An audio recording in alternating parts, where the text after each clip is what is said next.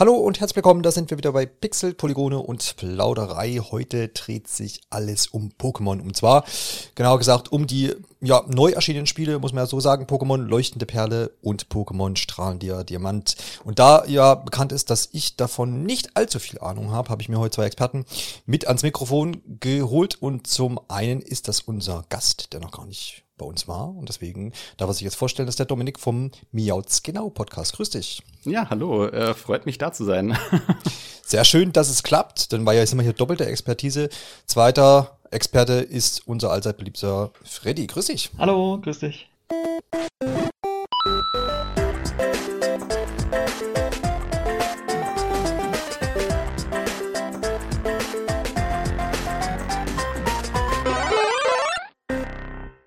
Also geballtes Wissen jetzt hier am Start. Ist vielleicht auch ein guter Punkt, um da mal einzusteigen. Ich nehme mich da jetzt vollkommen raus, aus benannten Gründen.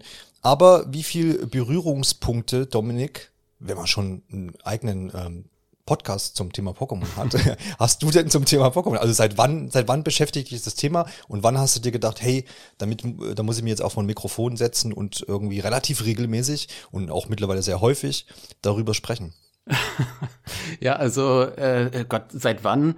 Das, das, das Wann beginnt bei mir tatsächlich in frühester Kindheit, wie bei vielen damals zur sogenannten Pokemania. Ich erinnere mich noch an die Gameboy-Abende mit meiner Mutter, denn tatsächlich war Pokémon halt mein erstes Videospiel ganz generell. Noch bevor ich überhaupt lesen konnte, habe ich mit, mit meiner Mutter gemeinsam Pokémon gespielt und ja, irgendwie, irgendwie ist es hängen geblieben und äh, ja, führte dann irgendwann in der Conclusio dazu, dass ich halt 2018 gesagt habe, hey, Pokémon, da kann man ja auch gut in irgendwelche Mikrofone rein, reinlabern und in RSS-Feeds verpacken und in den Äther des Internets pusten. Von daher, ja, also Pokémon ist pure Nostalgie, pure ja, pure Sammelfreude, äh, ein Franchise wie kein zweites. Das ist, ich ich könnte jetzt von Hölzchen auf Stöckchen kommen, aber ich weiß nicht, das würde den Rahmen sprengen, glaube ich, oder? ja, wahrscheinlich, aber es, ist, es, gibt schon mal so eine gewisse Ten äh, Tendenz, wie verwurzelt du doch dann da damit bist. Freddy, wie ist es bei dir? Wahrscheinlich ziemlich ähnlich, wa? Ja, also. Nur unter den, unter den eigenen Podcast dazu. das noch nicht. Äh, nee, aber ich bin auch seit äh, ganz am Anfang mit dabei. Äh, nicht umsonst sind die ersten Pokémon-Spiele auch in meinem Geburtsjahr 1996 äh, erschienen. Das heißt, das passt auch soweit. Und ähm, ja, war seitdem auch bei jedem äh, großen Pokémon äh, Main Game eigentlich dabei. Ja, habt ihr das ähm, so ein bisschen auch mitbekommen, dass Freunde von euch oder Bekannte oder Leute im gleichen Alter irgendwie, dann, die dann so mit so einer Reihe auch mitwachsen, dass da auch welche auf der Strecke geblieben sind, im Sinne von, dass die eben die, die, der Reihe den äh, Rücken zugekehrt haben. Weil das frage ich mich immer, ob man irgendwann da so rauswächst, weil die Begeisterung als Kind kann ich irgendwie so nachvollziehen, habe das ja auch selber mitbekommen, so auf dem Schulhof und so. Ähm, und dann jetzt bei der, bei der neuen Generation, in dem Sinne dann bei Pokémon Go. Ähm, aber ich glaube, es gibt auch Leute, die dann da irgendwann aussteigen. Mm, ja, ja, definitiv. Also ich glaube sogar, diese Phase ist relativ normal. Also ich kann mich da selbst auch, äh, obwohl ich großer Pokémon-Fan bin, halt auch nicht rausnehmen. Irgendwann in der, in der, in der Pubertät war es dann so, dass ich dann halt auch Pokémon so vom Radar verloren habe und äh, halt auch gemerkt habe, ja, viele in meinem Dunstkreis ebenfalls.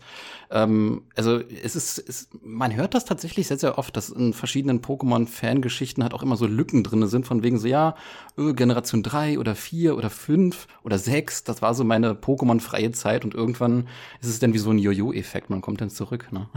Ja, ja, klar. Wahrscheinlich auch mal verschiedene Gründe, ob das nun jetzt dann das Alter ist oder bestimmte Entwicklungsphasen oder manchmal vielleicht auch mhm. einfach nur das System, ne? wenn so ein Systemwechsel ist, vom, auf nächsten Handheld vielleicht. Ja. Ähm, es ist auch manchmal ein Punkt, wo man dann vielleicht da ausgestiegen ist. Äh, Freddy, wie, wie ist es bei dir so? Also beim, oder kennst du Leute, die da auch dann irgendwann gesagt haben, nö, tschö, und sind wiedergekommen oder was für Erfahrungen hast du gemacht? Äh, Gab es definitiv. Ähm, also ich kann ja. das durchaus auch äh, für mich sagen, dass so im, sag mal, Pubertätsalter, ähm, da auch bei mir ein bisschen das Interesse zurückgegangen ist. Ähm, ich habe die Spiele zwar trotzdem gespielt, aber waren vielleicht nicht mehr so zentral ähm, bei mir. Und ähm, ja, umso ähm, ja, begeisterter habe ich das dann halt auch wahrgenommen, als dann beispielsweise Pokémon Go rauskam.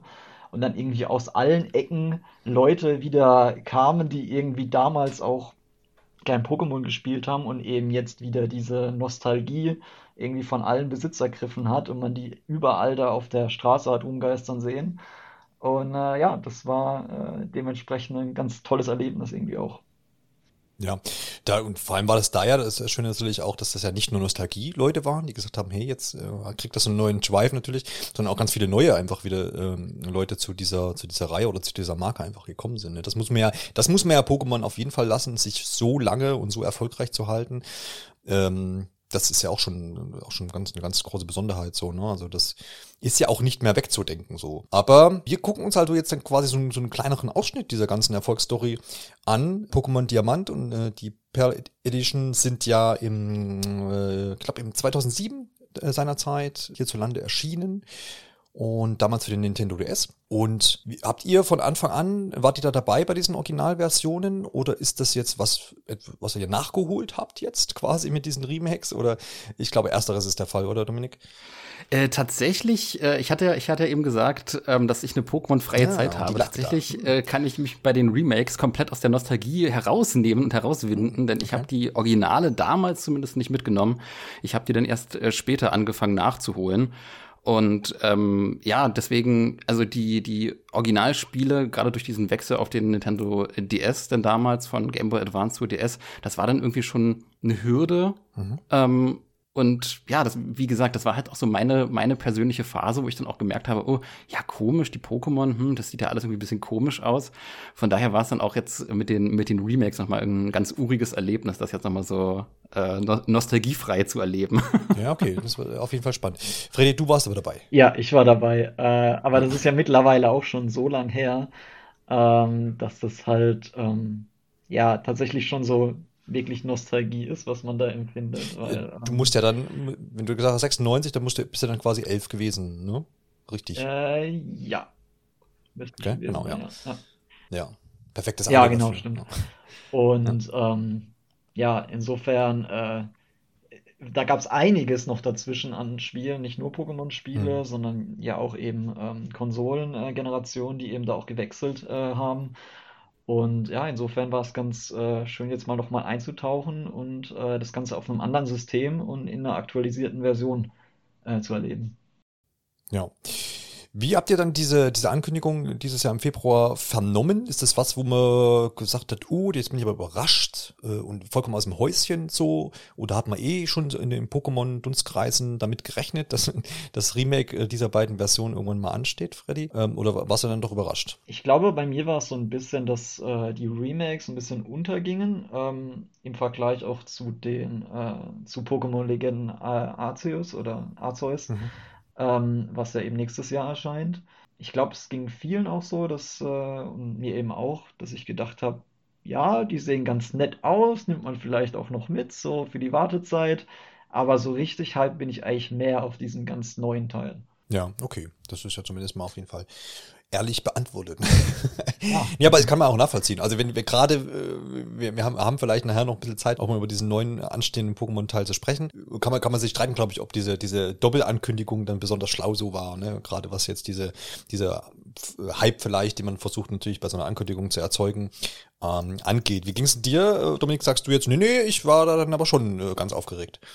Äh, das ist eine ganz, ganz spannende Frage eigentlich, mhm. weil ähm, diese diese Erwartung, die Remakes von, von der vierten Generation von der Sinnoh-Region äh, zu haben, das ist eine Sache, die äh, um, umraunte quasi das Pokémon-Fandom schon eine gefühlte Ewigkeit. Also auch schon mehr oder weniger seit äh, Sonne, Mond oder noch vorher noch, also äh, Omega Rubin, Alpha Saphir, schon da fing das dann an, oh ja, als nächstes kommen dann die Generation 4 Remakes und hier und da und dort wurden am Wegesrand dann immer so Indizien aufgespürt, von wegen so, ah, das könnte ein Hinweis der Entwickler sein, äh, dass sie uns jetzt irgendwie dann doch durchs Hintertürchen ankündigen, dass die Remakes anstehen. Von daher, so diese generelle Fanerwartung, die war halt dann irgendwann da und die hat sich dann auch irgendwie hochgeschaukelt von selbst, bis dann der Trailer dann tatsächlich da war.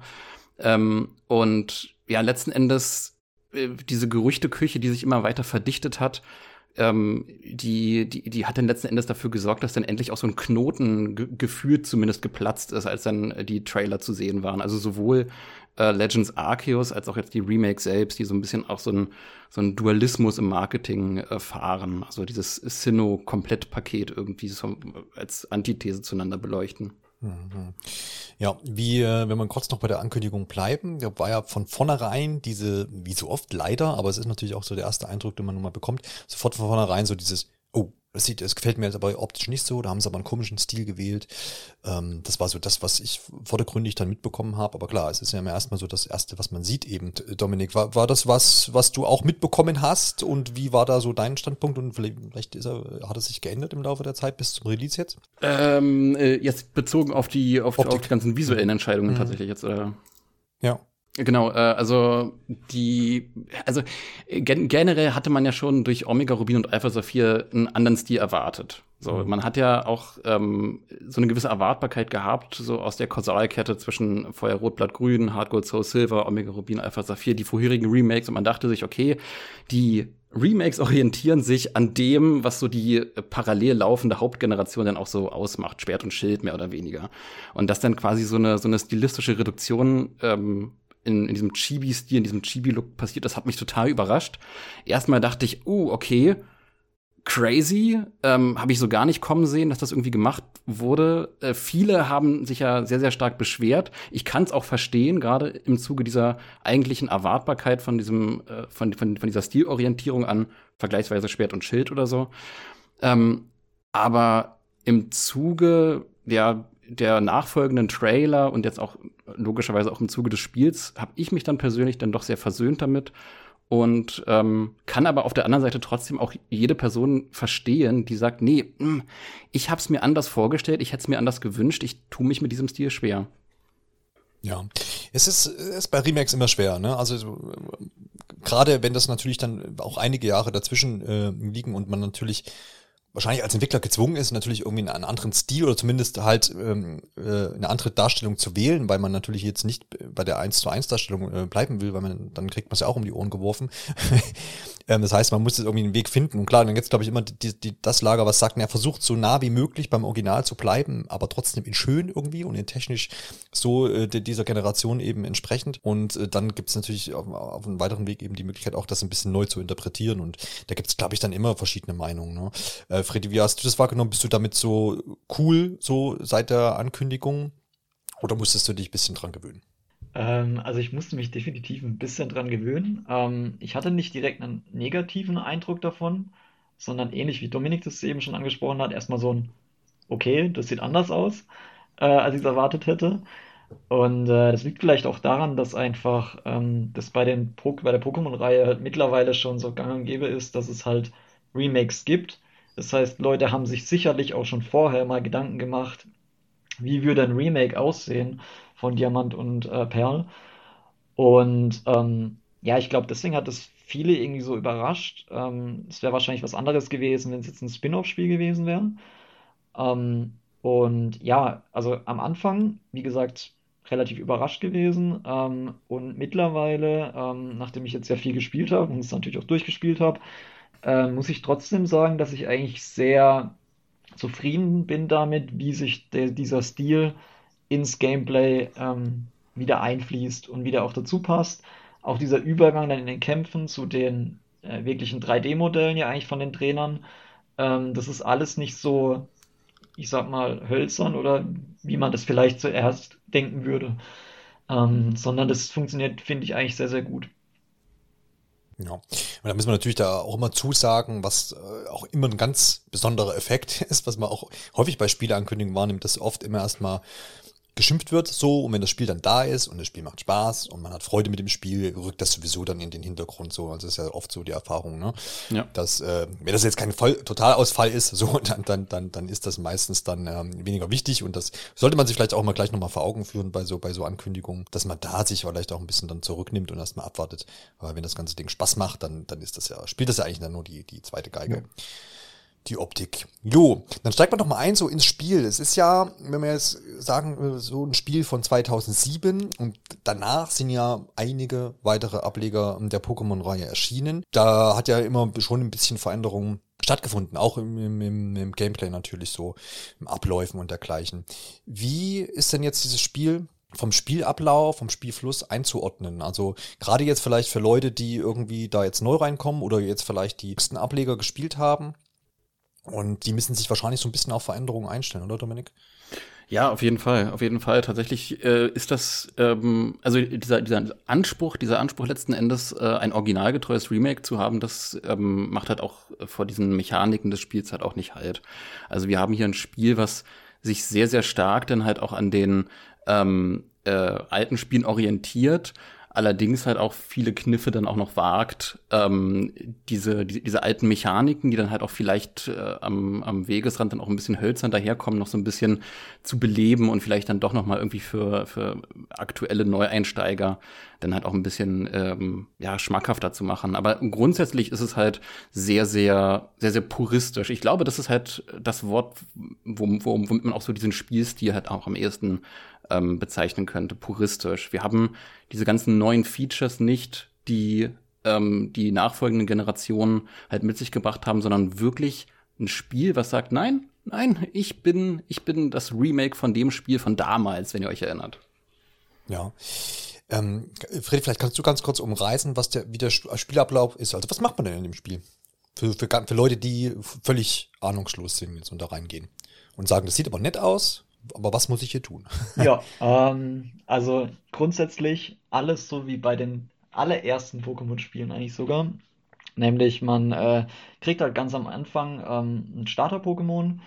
Ähm, da darf man sich dann zwischen drei unterschiedlichen Unters äh, entscheiden und ähm, geht danach auf eine Reise und hat dabei letzten Endes zwei, Spiel äh, zwei Ziele.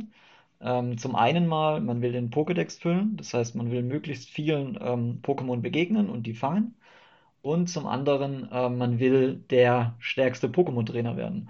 Und da ist eben schon seit jeher ähm, das Ziel, dass man eben die verschiedenen Arenaleiter besiegt ähm, und dann am Ende eben auch die Pokémon-Liga bezwingt. Und das ist eigentlich so das Hauptziel. Und ähm, ja, die Kämpfe laufen rundenbasiert ab. Ähm, das heißt, das ist relativ klassisch. Man hat eben die Auswahl zwischen verschiedenen Attacken, die je nachdem, äh, welchen Typen Pokémon hat, mehr oder weniger effektiv ist und versucht eben so die Gegner zu besiegen. Okay, also das ist doch ein, ein ganz ähm, klassisches Ding, auch wenn ich jetzt äh, ne, da immer nicht so tief drin bin, aber so ist auch das, was ich, ich mir da jetzt so drunter vorstelle. Wie, wie ähm, krass ist denn dann jetzt der Unterschied für dich gewesen zu aktuellen Ablegern? Hast du das irgendwie, hast du irgendwelche Sachen vermisst? Was fehlt denn im Vergleich zu, zu, zu jetzt zu neueren Ablegern? Oder mh, hm, ja, du gerade hast was vermisst oder findest du es vielleicht sogar ganz gut so, dass es ein bisschen reduzierter ist, puristisch, haben wir ja gerade schon gehört? Ähm, also mir persönlich hat es eigentlich sehr gut gefallen, ähm, es eben mal wieder auf diese klassische, puristische Weise zu erleben, gerade die Kämpfe, weil ja eben diese Dyna-Maximierung und ähm, äh, Mega-Evolutionen, die haben eben letztendlich die Kämpfe immer so aufgebläht, dass es eben, ja, die Pokémon wurden immer größer in bestimmten Formen und äh, dann stand es letztendlich mehr im Vordergrund als eben dieses klassische ähm, ja, im Prinzip Schere-Stein-Papier-System, was halt bei eben auf deutlich mehr Pokémon-Typen ähm, erweitert ist. Und äh, insofern bin ich eigentlich äh, ja sehr angetan gewesen davon, ähm, das eben mal wieder auf diese ganz klassische, reduzierte Weise zu erleben. Ja. Gibt es denn dennoch mh, hm, Sachen, die Sie jetzt ähm, wo sie, so gewisse Stellschrauben, wo sie gedreht haben, weil man hat ja oft bei Remakes, und es erscheinen ja zahlreiche Remakes, zum einen klar, diese grafische Anpassung haben wir jetzt schon drüber gesprochen, so ein bisschen, aber mir geht's eher jetzt um Spielprinzipien oder Spielmechaniken, dass man gesagt hat, okay, man hat jetzt irgendwas rausgenommen, was seinerzeit irgendwie ein bisschen nervig war, was man heute vielleicht gar nicht mehr so machen würde. Ähm, da gibt's ja ganz viele Beispiele, wo bei einem guten Remake das einfach nochmal verbessert wird. Also gerade so Kritikpunkte, die damals dann kritisiert wurden, dass die einfach dann jetzt in so einem Remake äh, für eine aktuelle Konsole dann nicht mehr da sind. Dominik, ist dir da was aufgefallen? Gibt es da so klare Punkte, die vielleicht sogar hinten auf der Verpackung draufstehen, sagen, äh, das äh, hier, hier das oder fällt das gar nicht so groß aus? Äh, ich glaube, das, was am größten auffällt, ist tatsächlich ähm, eine Sache, die auch sehr, sehr hitzig diskutiert wird, sehr, sehr kontrovers disku diskutiert wird, und zwar mhm. die Sache um den sogenannten EP-Teiler. Also äh, zur Erklärung für die, die sich jetzt fragen, Huch, EP-Teiler, was ist das denn? Es gibt äh, bei den Pokémon-Kämpfen halt auch Erfahrungspunkte, die die Pokémon sammeln können, um im Level aufzusteigen, um neue Attacken, neue Formen freizuschalten, sich weiterzuentwickeln. Und es ist so, dass in den modernen Pokémon-Spielen die äh, EP-Verteilung eine automatisch auf alle Pokémon des jeweiligen Teams dann halt auch äh, passierende Verteilung ist. Also wir haben halt nicht nur die Pokémon, die jeweils in dem Kampf involviert waren, die die EP-Punkte, die Erfahrungspunkte bekommen, sondern halt wirklich das komplette Team. Und das macht das ganze Spielerlebnis halt auch deutlich einfacher, beziehungsweise jetzt hier in äh, diesem Remake ähm, mit der Entscheidung auch noch gekoppelt, äh, es nicht abschalten zu können, dass diese automatisierte Verteilung passiert, dann halt auch so einfach, dass manche Leute sich denken, mh, hm, ja, gut, ne, es ist ein, es ist ein Zugewinn, hier nicht diesen so intensiven Grind von früher haben zu müssen, so intensiv dann auch in die Gebüsche, in die Wälder, in die Höhen zu gehen, um zu leveln. Aber das macht es dann mir für meinen Spielflow dann doch einen Tick weit zu einfach. Also dieses Feedback hat man äh, im Internet halt sehr, sehr oft gehört. Ähm, von daher, ja, also ich glaube, das kontroverseste mechanische, spielmechanische Ding, was äh, eingeführt wurde in die, in, in die Remakes und wo halt auch wirklich eine große Differenzierung reinkommt, ist halt auch der EP-Teiler, dann halt auch für diese Kampfmechaniken. Hm. Das heißt nochmal, äh, um da nochmal kurz einzuhaken, dass ähm, äh, in, den, in den damaligen Versionen, Originalversionen, bin ich quasi mit meinem, mit meiner Handvoll Pokémon irgendwie losgezogen und die EP hat sich da quasi dann aufgelevelt oder wurde einfach mehr jetzt in Kämpfen. Und davon, äh, die Pokémon, die ich aber zu Hause gelassen habe, quasi, die haben davon nichts abbekommen. Das heißt, im, im, im Zweifelsfall musste ich dann nochmal mit anderen los, um die vielleicht auch noch äh, quasi stärker zu machen. Und jetzt wird es auf alle verteilt. Habe ich das dann quasi richtig Genau, alle, alle, die du quasi in deinem Team dabei hast. Ähm, früher gab es halt auch den EP-Teiler, das war aber ein losgelöstes Item, äh, was du quasi dann auch noch äh, explizit aktivieren konntest. Je nach Variante des Spiels war es dann halt auch so, dass der EP-Teiler dann halt nur für ein bestimmtes Pokémon, also quasi so ein Dualismus aus zwei Pokémon äh, fun funktioniert hat. Oder ähm, dass es dann halt auch wirklich einschaltbar war und erst dann mit dem Einschalten dann für das ganze Team verteilt wurde. Ähm, aber hier haben wir quasi einen EP-Teiler, der äh, zwanghaft aufgesetzt wird und dann deutlich diesen, diesen Grind von früher auf der einen Seite aushebelt, auf der anderen Seite das für die Leute, die es ein bisschen schwerer und knackiger wollen, dann ein bisschen zu einfach macht. Hättest du dir dann optional quasi gewünscht, dass man sagt, okay, wer das ein bisschen knackiger will, kann diesen EP-Teiler quasi dann abschalten zum Beispiel. Oder diese ja, also, Verteilung. Also, ich weiß, ich, ich weiß gar nicht, ob, ob ich es mir persönlich gewünscht hätte. Wahrscheinlich mhm. hätte ich dann äh, selbst äh, in jedem Fall die Möglichkeit genutzt, den EP-Teiler zu aktivieren. Mhm. Ähm, aber ich glaube, ich hätte mir auf jeden Fall gewünscht, dass die, die sich jetzt ähm, erhofft hätten, das ein bisschen knackiger haben zu können, dass die Leute denn die Option gehabt hätten. Dass es in jedem Fall eine optionale Sache wäre. Zumal die Option ein- und ausschalten zu können auch eine entwicklungstechnische, eine entwicklertechnische Mechanik ist, die halt auch eigentlich, ja, wo ich mir denke, das bricht niemandem einen Zacken aus der Krone, da die Option einzuführen. Ja, ja. Freddy, wie ist deine Meinung dazu? Wird das hier schon so kontrovers zum einen jetzt hier schon diskutiert? Anscheinend ja auch unter der Pokémon. Also bei den meisten quasi. Dingen kann ich Dominik ja beipflichten. Ähm, also äh, auch absolut vor allem, ähm, dass man hier nicht die Option gelassen hat, das äh, deaktivieren zu lassen vom Spieler.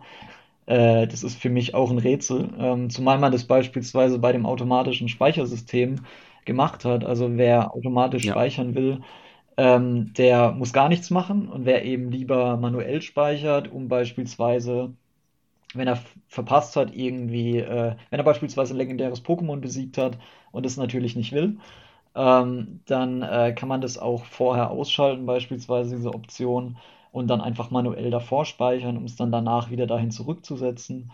Ähm, genau, deswegen ein Rätsel, wieso das eben hier nicht eingebaut wurde äh, für den EP-Teiler. Ähm, äh, auf die Frage, ob ich es selbst aktiviert hätte, ähm, bin ich mir mittlerweile gar nicht mehr zu 100% sicher. Ähm, am Anfang ähm, hätte ich auf jeden Fall gesagt, ich würde ihn ausstellen, ähm, weil für mich ähm, am Anfang vom Spiel das im Prinzip so war, ich konnte einfach mein Starter-Pokémon nehmen und eben wie jedes einzelne Gegner-Pokémon damit besiegen und musste nie meine schwächeren, gerade erst gefangenen Pokémon überhaupt in Gefahr bringen, weil es mir ja eh nichts gebracht hätte. Ähm, und dadurch wurden die Kämpfe eben gerade am Anfang recht einseitig. Ähm, ich muss dazu sagen, dass das gegen Ende des Spiels ähm, dann deutlich äh, weniger kontrovers ist, sage ich mal, weil man dann eben da auch wirklich mehr darauf achten muss, okay, welcher Typ ist hier effektiv. Die sind wirklich auf einem hohen Level, die Gegner-Pokémon. Das heißt, ich brauche ein eigenes, was eben effektive, effektive Attacken hat. Und da fand ich es dann nicht mehr so dramatisch. Okay, alles klar. Ähm, dieser dieser EP-Teiler ähm, in, in, in, dieser Form, wie ihr ihn jetzt beschrieben habt, ähm, wenn ich richtig liege, ist der bei Schwert und Schild quasi ähm, auch schon dabei gewesen und quasi auch nicht abschaltbar. Ist das richtig? Genau. Und ähm, das heißt, damals wird es da auch schon Kritik gegeben haben, Dominik, ist das richtig? Also oder, und man ist jetzt quasi auch unzufrieden oder immer noch unzufrieden, dass das weiterhin nicht abschaltbar ist. Ähm, ja, also also generell die neueren Pokémon-Spiele, die müssen äh, die die müssen sich tatsächlich auch immer wieder dieser Kritik mhm. ähm, äh, mit dieser Kritik konfrontieren, äh, einfacher zu werden, zugänglicher zu werden. Das ist eine Entwicklung, die begann, glaube ich, damals mit dem Umschwung auf den Nintendo 3DS, wo dann halt auch wirklich sehr, sehr stark spürbar ähm, die jeweilige Pokémon-Generation zu dem Zeitpunkt halt auch äh, einfacher wurde, man neue, neue äh, Zielgruppen, äh, jüngere Zielgruppen probiert hat zu erschließen und ähm, sich viele, äh, ja, ich sag mal, Pokémon-Veteranen der ersten Stunde so ein bisschen verloren gefühlt haben. Ähm, und seit jeher haben wir quasi diesen Disput zwischen, okay, sind die Spiele zu einfach und zu schwer? Ähm, und ja, also der EP-Teiler ist seit jeher dann halt auch äh, eine sehr, sehr hitzige Diskussion, hat auch mit Schwert und Schild, mit der Galar-Region, mit den Galar-Spielen. Das ist, äh, ja, und viele haben sich halt gewünscht, dass das in den Remakes so in dieser Form nicht Einzug hält. Ja, ja, klar, weil es natürlich da dann, wenn man es auch gewohnt wäre, also ne, in der Originalversion, dass es da eben so nicht war. Okay, ähm, gibt es denn einen logischen Grund, warum das vielleicht Entwickler Game Freak so handhabt? Also gibt es vielleicht auch die Sichtweise, es mag, ja, okay, man versteht schon, warum die das so machen, und, äh, oder ist es tatsächlich so, so ein Ding, wo man sagt, naja, äh, wäre jetzt auch nicht der große Beinbruch, wenn sie es irgendwie optional mit anbieten. Es scheint dann, und es scheint einfach nur so ein bisschen ähm, so der, der, der, die Tendenz zu sein, das einfach leichter machen zu wollen, um vielleicht das zugänglicher zu machen? Ähm, also da gibt es, glaube ich, verschiedene Ebenen, die man durchaus äh, berücksichtigen kann. Ähm, auf mhm. der einen Seite eben äh, die Frage, gibt es überhaupt ähm, XP, äh, einen XP-Teiler? Wie funktioniert er? Ist das eben ein Item, äh, der Dominik hat es eben schon erwähnt, was man beispielsweise auch nur einem Pokémon geben kann? Ähm, ist mhm. es was, was generell fürs ganze Team gilt, was aber abschaltbar ist? Oder wie wir es jetzt eben haben, es gilt fürs ganze Team, aber ist auch nicht abschaltbar. Ähm, und äh, ich glaube, es ist auf jeden Fall gut für neue Spieler ähm, oder für viele neue Spieler, sagen wir es mal so, ähm, wenn es diese Option gibt, dass es eben fürs ganze Team gilt. Und ähm, gerade auch für jüngere Spieler, die vielleicht auch noch nicht viele andere Spiele gespielt haben, ist es vermutlich auch nicht verkehrt, wenn das die Standardoption ist. Ne, weil die sich vielleicht nicht durch 20 Menüs da durchwursteln wollen, um eben dann so eine Option ähm, erstmal anzuschalten. Ähm, aber gerade die, die eben vielleicht ein etwas taktischeres Erlebnis wollen äh, oder vielleicht auch das einfach wie früher haben wollen, ähm, denen zumindest dann die Option zu geben, das auszuschalten. Das ist wie gesagt was, was ich nicht verstehen kann, dass man diese Option eigentlich nicht genutzt hat, weil es ist eigentlich eine super Möglichkeit, um einfach diese Möglichkeit, äh, die Schwierigkeit zu balancen, zu einem Großteil den Spielern zu überlassen und einfach zu, zu sagen, okay, ähm, wenn ihr Lust habt auf ein etwas schwierigeres Erlebnis, dann schaltet es einfach aus. Und die anderen, die halt vielleicht das eher leichter haben wollen, die einfach nur irgendwie durchkommen wollen und die Story vielleicht ähm, genießen wollen, die lassen es dann halt vielleicht an. Ja, ja.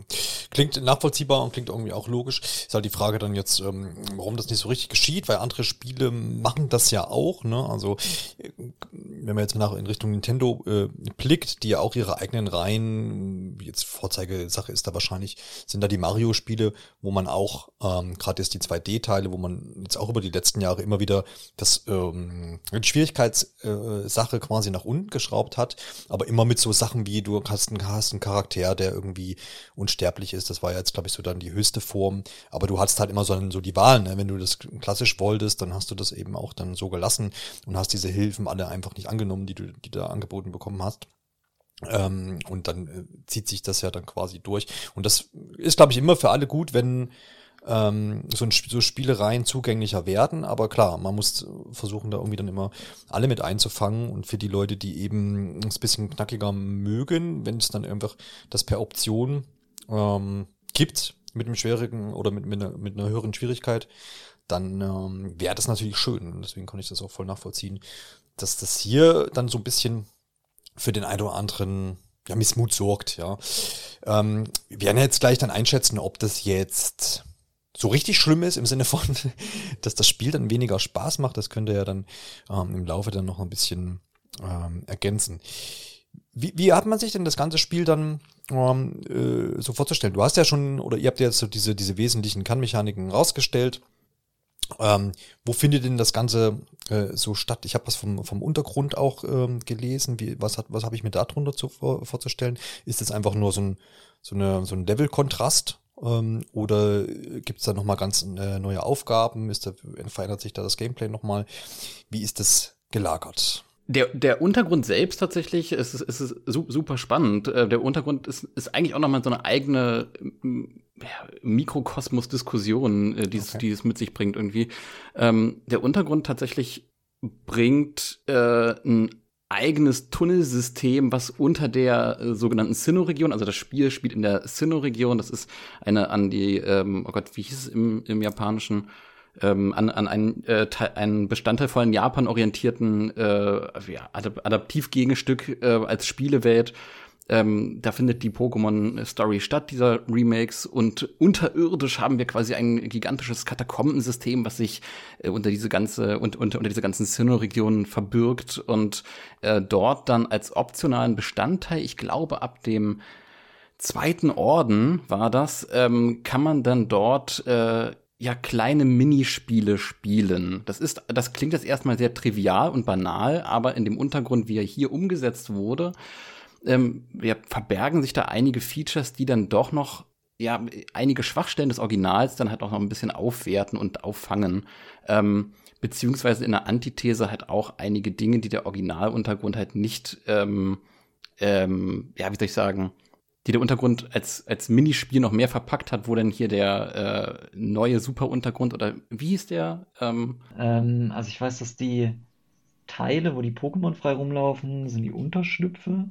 Und das andere hatte auch einen extra Namen. Äh, Moment. Na, äh, ähm, ich, ich meine irgendwie so, so ein Zusatzsuffix hatte dieser Untergrund bekommen. Also hatte noch im Namen so diese, diese Aufwertung dieses Upgrades von wegen, oh, okay, das ist jetzt eine andere Variante des Untergrundes. Und ähm, ja, von, von dem alten Untergrund sind dann nur diese Mining-Spiele, du kannst quasi Schätze freilegen, übrig geblieben und die Geheimbasen, die aber auch eine andere Variante von den Geheimbasen von früher waren. Ähm, und genau, neu hinzugekommen sind diese, diese äh, Biome, diese, diese Unterschlüpfe, wo du quasi dann neue Pokémon fangen kannst, die dann äh, als, als Aufwertung zu diesem bisherigen Pokédex dort funktionieren. Sie heißen übrigens einfach Untergrundhöhlen. Hm, gar, nicht so, ich, gar nicht so spektakulär. Ich war mir sicher, das hatte irgendwie so ein, so ein Suffix. Äh, super Untergrund, mega Untergrund. Ich glaube, mega Ey. würden die sich gar nicht trauen, in den Mund zu nehmen. ich glaube, das sind die, ähm, die Shows. Die heißen ja super Wettbewerbsshows jetzt. Ich sehe, also, ich sehe schon, dass der, die Pokémon-Reihe bietet einen Kosmos an Begriffen. Ja. Wo auch äh, äh, treue Pokémon-Anhänger nicht immer sattelfest sind. Das, das beruhigt mich doch, das ist doch schön. äh, Freddy, was bietet es denn hm, abseits dieser Untergrundsache, die ja jetzt schon erläutert wurde? Hm, Gibt es noch irgendwelche äh, Features, auf die man noch eingehen sollte? Du hast jetzt irgendwelche Shows schon erwähnt. Ist das noch ein Punkt, wo man drüber reden muss? Ja, ganz unbedingt. Ja. Ähm, und das ist nämlich tatsächlich was, wo ich ein bisschen enttäuscht war bei den Remakes. Ähm, das schon mal kurz anzuteasern. Ähm, und zwar, ähm, ja, die Wettbewerbsshows, die es eben früher schon gab, in Herzhofen finden die statt. Ähm, die gibt es jetzt als Super-Wettbewerbsshows. Ähm, und der Hauptunterschied ist eigentlich, dass ja eigentlich der Aufbau ziemlich umgekrempelt wurde. In den Originalen haben die Wettbewerbe im Prinzip aus drei Teilen bestanden. Man hatte ursprünglich eine Ankleidungsphase, wo man verschiedene Accessoires ähm, an ein Pokémon ähm, anbringen konnte, um das eben möglichst hübsch aussehen zu lassen oder möglichst cool. Da gab es verschiedene Arten von Wettbewerben. Und ähm, dann gab es einen kurzen Tanzwettbewerb. Das kann man sich im Prinzip wie ein Minispiel vorstellen, so ein Rhythmus-Minispiel. Und dann eben noch ähm, eine Vorführphase, wo die Pokémon mehrere Runden lang von der Jury und vom Publikum verschiedene Attacken vorgeführt haben. Und ähm, ja, da musste man eben auch äh, so ein bisschen taktisch schauen, ja, welche Attacken haben die anderen eingesetzt, äh, was setze ich jetzt am besten ein, damit ich irgendwie dem äh, äh so ein bisschen das Spotlight klaue und ähm, mir selbst irgendwie das Publikum sicher als Unterstützer Genau, und das wurde jetzt eben bei äh, den Remakes umgekrempelt. Ähm, stattdessen hat man jetzt ähm, zum einen mal äh, Sticker, die man an äh, Pokebälle anbringen kann. Ähm, und die äh, führen dann praktisch zu einem bestimmten Effekt, wenn man diese Pokémon dann einsetzt. Ähm, das ist der eine Teil. Und der andere Teil ist, dass es jetzt eben hier ähm, hauptsächlich dieses Minispiel gibt, ähm, dieses Rhythmus-Minispiel, was auch ziemlich ja, simpel aufgebaut ist, kann man sich vorstellen wie so ein leichtes Guitar Hero, so ein bisschen. Ähm, und dann hat man eben noch die Option, einmalig eine Attacke auszuführen, was dann eben noch mal ein bisschen ähm, für extra ähm, ja, Popularität äh, sorgen kann. Und ja, ich war wie gesagt ein bisschen enttäuscht davon, ähm, dass es hier ja so zurückging, dass man eben aus diesen eigentlich drei Bestandteilen, die für sich genommen schon äh, wirklich viel Spaß gemacht haben, eben die so versucht hat zusammenzuschweißen äh, in ein einzelnes ähm, Minigame und äh, ja, war dementsprechend ein bisschen enttäuscht davon. Ähm, gleichzeitig finde ich es cool, dass es eben verschiedene Kostüme jetzt auch für die Charaktere gibt. Ähm, und ähm, ja, dass man sich da halt auch so ein bisschen zumindest kreativ austoben kann. Wie sind so deine Eindrücke, äh, Dominik, zu dieser ganzen Show-Sache? Du hast, weil wir erinnern uns ja, du hast ja die Originale jetzt ähm, nicht so nostalgisch dann quasi davor belastet gewesen. Ähm, hast du damit Spaß gehabt oder weniger? Ähm, tatsächlich haben die mir doch relativ Spaß gemacht. Es ist, es ist ein kurzweiliger Spaß, tatsächlich. Ja. Also nach wenigen Minuten äh, verfliegt das dann doch in Trivialität und so weiter. Mhm. Ähm, äh, allerdings ja, also äh, gerade im Zuge dessen, wie die Originalwettbewerbe waren, mit denen ich mich dann halt auch so ein bisschen schwer getan hatte damals, die halt auch so ein bisschen sehr hölzern wirkten, als ob man eine sehr ambitionierte Fortführung von den äh, Generation 3 von Rubin Saphir Smaragd in, in den Wettbewerben nochmal probiert, so ein bisschen zu potenzieren, in den Overdrive zu packen, nochmal größer, nochmal besser, hat man hier quasi dann eine Simplifizierung äh, innerhalb dieses, äh, du hast ja schon gesagt, ähm, ja, Rhyth Rhyth Rhythmusspiel, Guitar Hero-esken ähm, kleinen Mini-Intermezzo. Ähm, es ist trivial, wenn man gerade ja irgendwie ein paar bunte Bilder über den Bildschirm flitzen sehen möchte und äh, mit seinem Pokémon da irgendwie in dieser Show auftreten möchte. Ähm, aber wie gesagt, nach diesem kurzweiligen Spaß, also es ist halt, es ist halt keine Langzeitmotivation, sich da irgendwie in den, in den Wettbewerben zu messen, in meinen Augen. Ich, ich, ich würde gerne noch kurz äh, Ergänzung zum Untergrund reinwerfen. Dürfte ich es kurz zu dreist sein? Ja, absolut. Ich werde sowieso noch mal Luft geholt und gefragt, was alles an, an Features oder an, an Gameplay-Sachen und was man zu tun hat, noch erwähnenswert wird. Und deswegen kann ich gerne ergänzen, klar. Ich, nee, ich hatte, ich hatte ja, ähm, ich hatte mich ja gewundert wegen diesem super Untergrund. Und das ja, genau. ist tatsächlich, das ist tatsächlich, ich habe jetzt nochmal gegoogelt, äh, ja. ich, ich war mal so frech.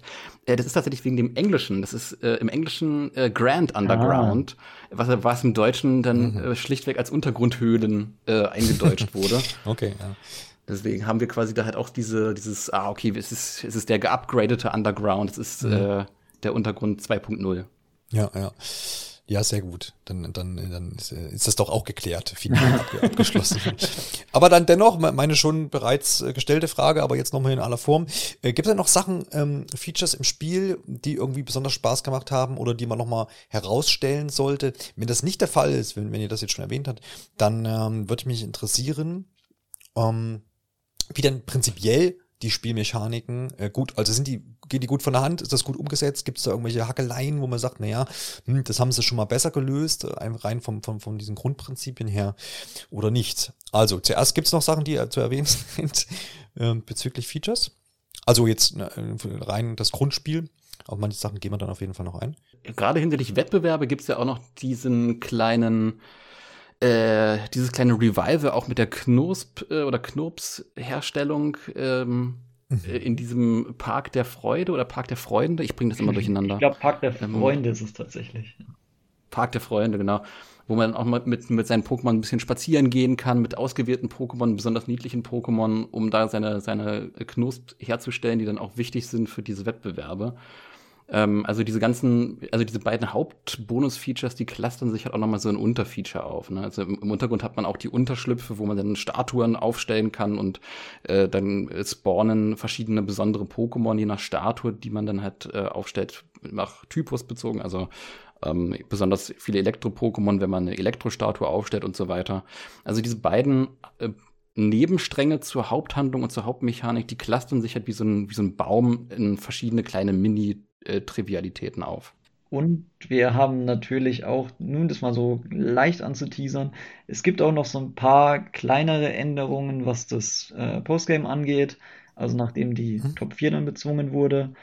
Ja, so ganz genau wollen wir natürlich da jetzt nicht spoilern, aber da gibt es noch so ein paar kleine Schmankerl, ähm, worüber man sich auch freuen kann, äh, wenn man die Originale gespielt hat. Dann, wie gesagt, noch, ähm, Freddy, wie, wie, wie zufrieden ist man denn mit diesen ganzen Grundmechaniken? Läuft das alles perfekt? Oder weil, ihr habt es jetzt nicht erwähnt, davon gehe ich jetzt einfach mal aus, aber ich will trotzdem nochmal nachhaken, ob es da, ob man sich da was anderes gewünscht hätte oder ob das einfach gut umgesetzt ist.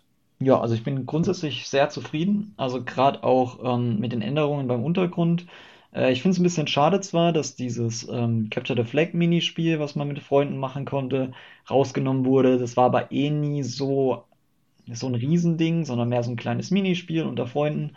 Dafür eben die ähm, Unterschlüpfe, die eben eine ganz neue Ebene eigentlich mit reinbringen, dass man eben auch im Untergrund Pokémon tatsächlich fangen kann.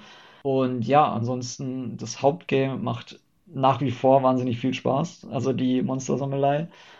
Und ähm, genau, so, ein, so, eine Kleinigkeit ist mir noch aufgefallen. Ähm, und zwar, das hat es ein bisschen was mit dem Grafikstil auch zu tun, mit diesem Wechsel.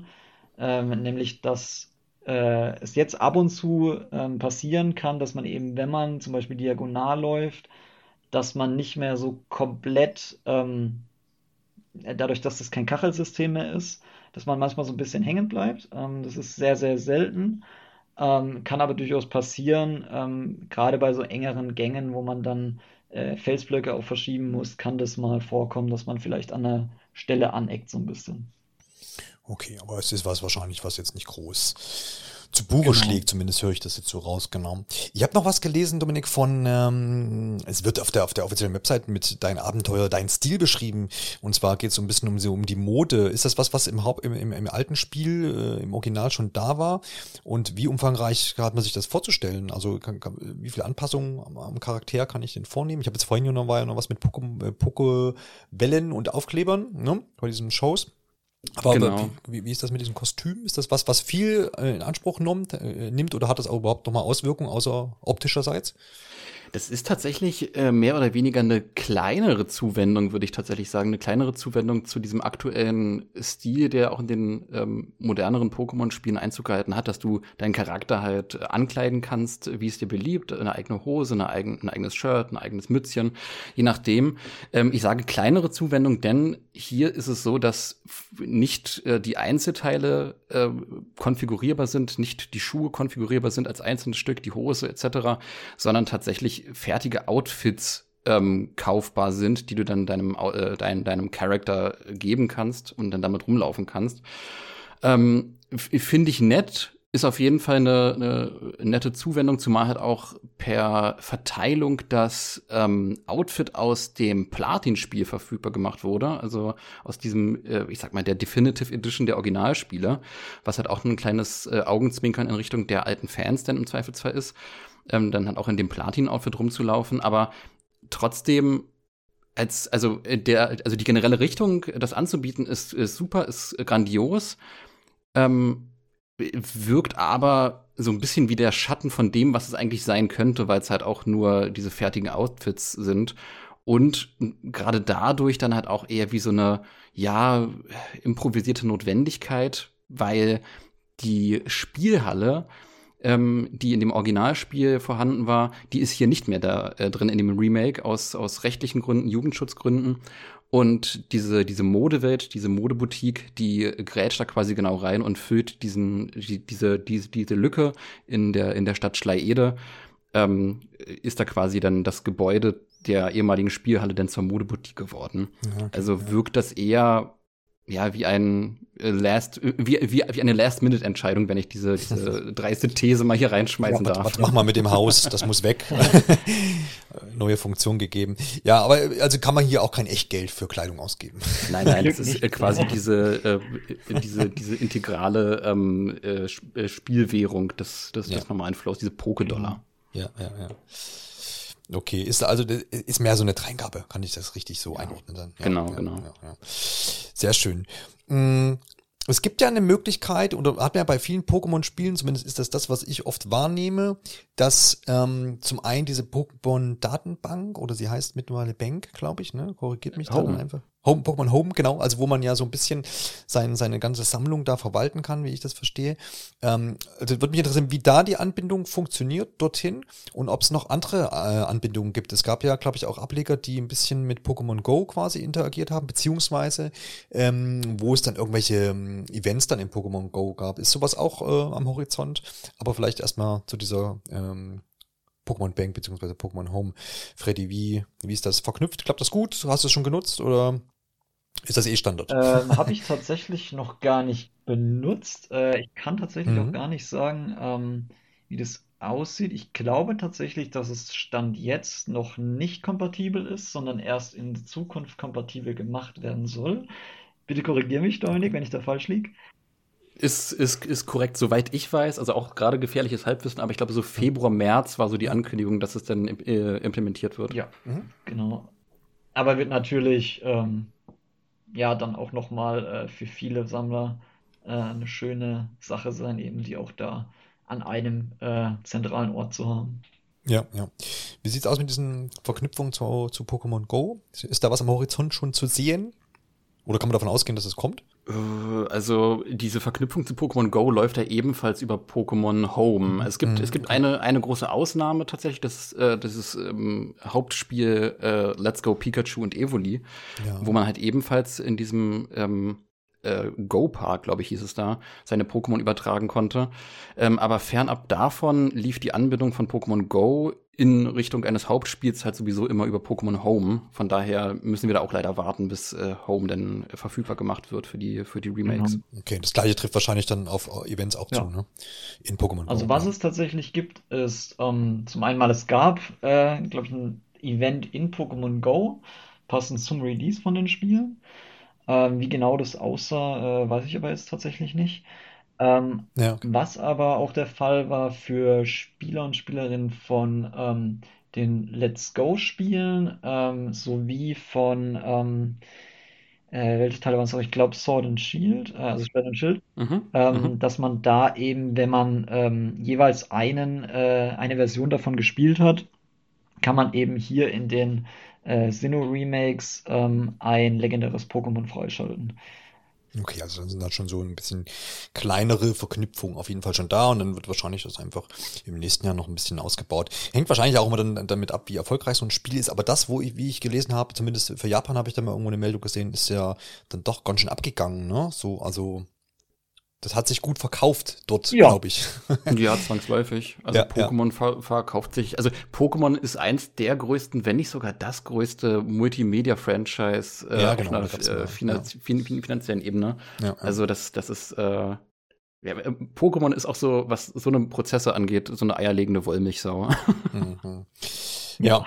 ähm, Freddy, du hast vorhin mal schon ein bisschen, hast du schon mal angerissen, das automatische Speichersystem. Wir erinnern uns, dass natürlich ähm, ältere Spiele da, das immer ein bisschen, gab es da dann, was, was gab es da damals? Gab es da ein Speicherhaus oder was? Oder, oder irgendein Speicherort? Oder wie hat man sich das vorzustellen?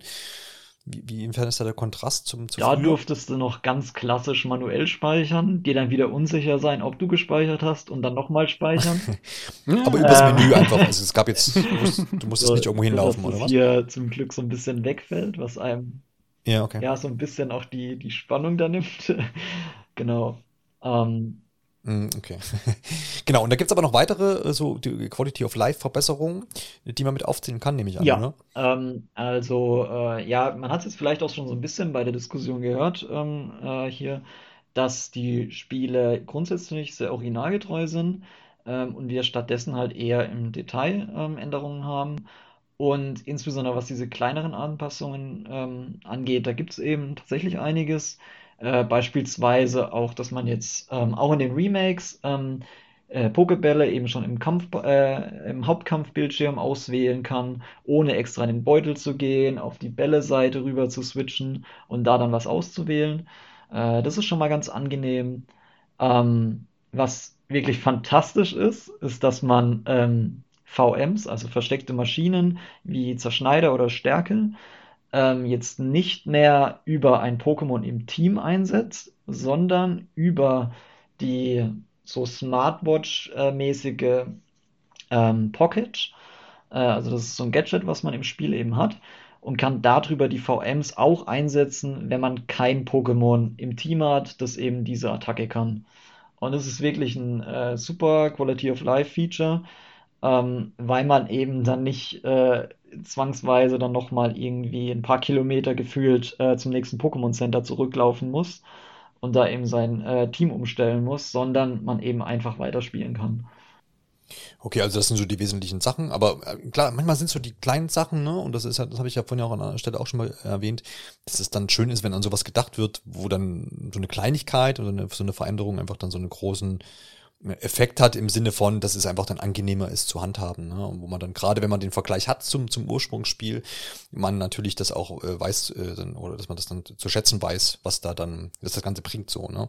Und das ist doch dann auf jeden Fall ähm, eine gute Sache. Wie sieht's denn aus, ähm, Dominik, in Richtung Online-Verknüpfung? Kann ich mit anderen äh, Leuten mich irgendwie da connecten? Und wenn ja, in welcher Form? Da gibt's glaube ich, auch was, ne? Genau, genau. Also da hast du quasi äh, mehr oder weniger auch eine Rekreation von dem, wie es damals war ähm, mit den äh, Räumen des Poke-Centers. Also ähm, ich, ich, ich fange jetzt mal bei, bei, bei Offline an tatsächlich. Im, im oberen äh, Bereich des Poke-Centers kannst du quasi den lo lokalen Bereich erschließen mit äh, Freunden ähm, und Spielgefährten in deiner Nähe dann quasi, die direkt neben dir sitzen äh, tauschen und kämpfen. Und im unteren Bereich des Pokémon Centers hast du dann quasi das Gegenstück auf der Online-Variante, auf der Online-Seite, wo du dann mit äh, äh, ja, Online-Freunden im Zweifelsfall dich dann halt ähm, via äh, Code, also es, es gibt da ähm, ähnlich wie es äh, Schwert und Shit vorgemacht haben, äh, Code-Möglichkeiten, äh, ähm, Räume zu definieren über einen Code, dass man äh, sich abspricht, sagt, okay, mein Code ist 1, 2, 3, 4, 5, 6, 7, 8, ich glaube, 8, 8 Stellen müssten das sein. Ähm, und äh, man betritt dann quasi gemeinsam genau diesen Raum und kann dann online tauschen, online kämpfen. Ähm, und äh, genau, also das ist, das ist quasi mehr oder weniger an das, an das Pokémon Center angebunden. Ja. Ähm, ist das was, was man, was groß genutzt wird, so von euch? Oder sagt ihr, ja, ich mache das Hauptabenteuer jetzt mit, mit irgendwie gegen andere kämpfen und so, ist jetzt nicht so ein großer Aspekt? Also, also gerade im Zuge dessen, dass Pokémon Home, um mal diesen Bogen zu schlagen zu dem, was wir äh, zuvor gesagt haben, dass Pokémon Home ja noch nicht verfügbar ist und äh, ja, ein, ein meisterlicher Trainer, ein, ein, ein Pokémon-Meister ja gepflegt auch seinen Pokédex, sein Pokémon-Lexikon voll bekommen möchte, ähm, äh, ist es halt auch zwingend notwendig, dann halt auch die äh, Pokémon für eine Entwicklung im Zweifelsfall auch äh, zu tauschen. Manche Pokémon äh, entwickeln sich erst weiter, wenn sie mit Freunden getauscht werden, um auch so dieses äh, gemeinsam Spielen-Feature ähm, zu fördern. Das ist ein Bestandteil von Pokémon seit Anbeginn an, dass manche Pokémon äh, ihre finale Form erst erreichen können, wenn sie dann äh, einmal kurz rübergeschickt wurden zu einem Freund. Ähm, also von daher ja, gerade so dieses Tauschen ist halt auch ein essentielles äh, Ding, was auch in diesem Spiel von mir halt auch genutzt wird. Ja, ja, aber wird dann quasi erst, ähm, macht dann auch wahrscheinlich richtig Sinn, wie du gesagt hast, wenn diese Home-Anbindung damit da ist, wahrscheinlich, ne? Äh, ja, also dann, dann, dann wird es nochmal richtig interessant tatsächlich. Ja, also, ja. also so in dieser Form, wie das Spiel jetzt ähm, ist, äh, ohne, ohne Home-Anbindung, äh, hat man quasi nur die Pokémon, die auch im Spiel wirklich auch fangbar sind, ja. ohne die alten Freunde und Wegbegleiter von früher dann nochmal rüber zu holen. Also du kannst ja auch in Pokémon Home tatsächlich, das ist ja das Kuriose, und da bin ich auch sehr gespannt, ähm, die Pokémon von den Originalspielen vom DS, die kannst du ja theoretisch übertragen und kannst die eigentlich immer noch übertragen, weil diese ganzen Mechaniken immer noch funktionieren und könntest die theoretisch, wenn diese Anbindung äh, eingerichtet wird, über Pokémon Home dann in die Remakes transferieren. Und es wurde teilweise bei Omega Rubin und Alpha Saphir war das, da hast du ja auch eine Urkunde bekommen, wenn du äh, von den Original Rubin Saphir, äh, Rubin Saphir Smaragd Spielen das Pokémon dann nach Omega Rubin und Alpha Saphir gebracht hast. Von daher ähm, bin ich sehr gespannt, ob vielleicht was Besonderes passiert, wenn äh, man die alten Freunde und Wegbegleiten, äh, Wegbegleiter von früher dann halt äh, rüberschickt in die Reise nach, nach äh, geremaked Sinnoh. Ja, ja. Ja, vermutlich schon. Ne? Also wäre zumindest nett, wenn man dann nochmal dann auch an, an diejenigen denkt, die da quasi. Ja, ein kleines Goodie. Ja. ja, ja, genau. Wie ist das nochmal hier für mich als äh, Unwissender? wenn ich da jetzt so, so, so ein Pokémon aus meiner, aus der, aus der Home, aus dem Home-Bereich, aus meiner Sammlung da jetzt rein importiere in so ein Spiel, und das ist jetzt zum Beispiel auch äh, vielleicht eins aus dem Originalteil oder aus den Originalteilen, werden dann diese Werte mit übertragen? Also habe ich dann, kann ich dann so ein hochgezüchtetes Pokémon ins, ins Spiel mit importieren? Ja. Das, oder ist das dann immer irgendwie das ist, das, das, das ist teilweise unterschiedlich, wie das okay. verrechnet wird. Also grundsätzlich ja. Grundsätzlich ja. ist das, ist das, ist, ist das möglich, auch äh, die Attacken und so weiter von äh, früher zu übernehmen. Es gibt teilweise ähm, Umrechnungsfehler, die dann innerhalb von Pokémon Home nachgepatcht wurden, ähm, wo dann Werte verloren gegangen sind, wo sich die Entwickler dann auch groß entschuldigt haben und so weiter. Aber grundsätzlich äh, die meisten Werte und meisten Stats von den äh, damaligen Freunden, äh, mit denen man quasi die Top 4 und Co. besiegt hat, die werden dann halt auch eins zu eins übernommen. Es werden dann auch so Bänder, also wenn man eine Pokémon-Liga durchgespielt hat, äh, dann bekommen die Pokémon, die die Liga äh, gemeistert haben, auch so ein kleines Band immer ähm, und äh, diese Bänder werden halt auch immer erhalten. Das heißt, du kannst dann auch in jedem Pokémon nochmal nachsehen, wie so ein ja, so ein bisschen wie bei Steam oder anderen Plattformen so ein Achievement-System, welches Pokémon welche Bänder hat. Und das macht es dann auch nochmal sehr, sehr interessant. Gerade besondere Bänder, die von speziellen Spielen kommen, dann halt auch noch in modernen Spielen äh, wiederzufinden bei den Pokémon, die man dann halt übertragen hat. Ja, okay, das klingt doch noch nach, nach einer schönen Sache.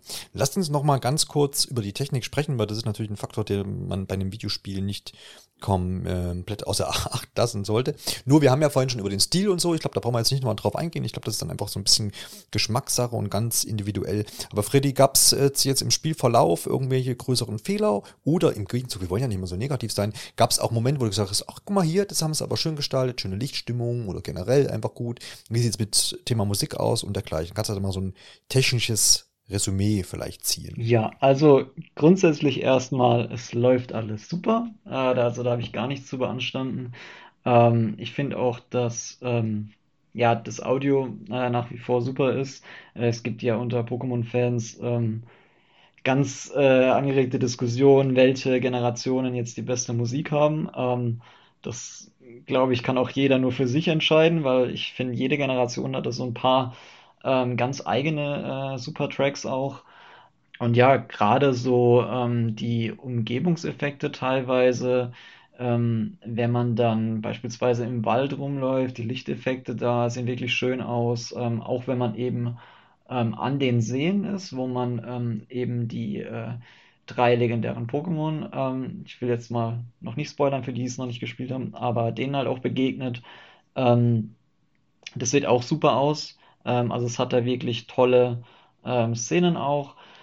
Und ja, es gibt so ein paar ähm, Sachen, die ein bisschen mit dem Stil zu tun haben, äh, wo man die, wo die Mimik ein bisschen seltsam aussieht von diesen Chibi-Charakteren. Aber alles in allem, äh, finde ich, macht das einen super Eindruck und auch gar keine Ruckeleien oder sonst irgendwas. Das klingt doch sehr zufriedenstellend. Hast du dann noch anderes mitbekommen, Dominik? Oder? also nicht, dass der, dass der, dass der Freddy hier auf einer Switch äh, Holiday gespielt hat, was ich ausschließen kann, aber ja.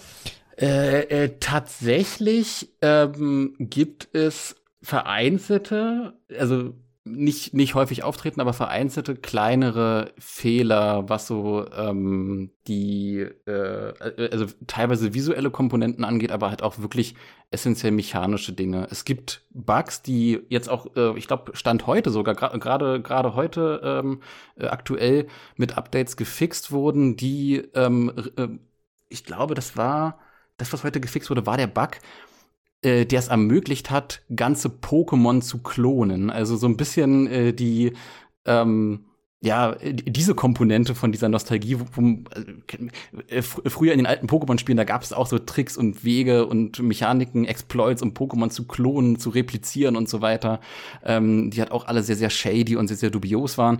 Und das ironischerweise bei den Remakes ähm, über einen komplett anderen Weg war halt auch der Fall. Und es gibt so kleinere Kinderkrankheiten, die ähm, äh, wo man halt wirklich dann explizit danach suchen muss, die auch so in diesem normalen Spielflow nicht auffallen, aber die trotzdem leider Gottes existieren, wo man sich dann die Frage stellt, okay, wie viel Zeit ist dann halt auch so in so eine, ich sag mal, Debugging-Phase reingeflossen bei, bei Ilka, bei den Entwicklern? Also das ist ja nicht, nicht Game Freak hier, äh, auch wenn Junichi Masuda ähm, die Regie führt, also di di äh, äh, Game Director ist. Ähm, wie viel Debugging-Phase ist dann hier quasi bei, bei Ilka in die Remakes reingeflossen. Ja, aber es ist ja, ist ja zumindest dann gut zu, hören, dass, ähm, dass da jetzt auch an Patch dann schon gearbeitet äh, wird und dergleichen. Aber auch gerade gesehen, wir hatten hier auch auf nintendoonline.de heute die News dazu.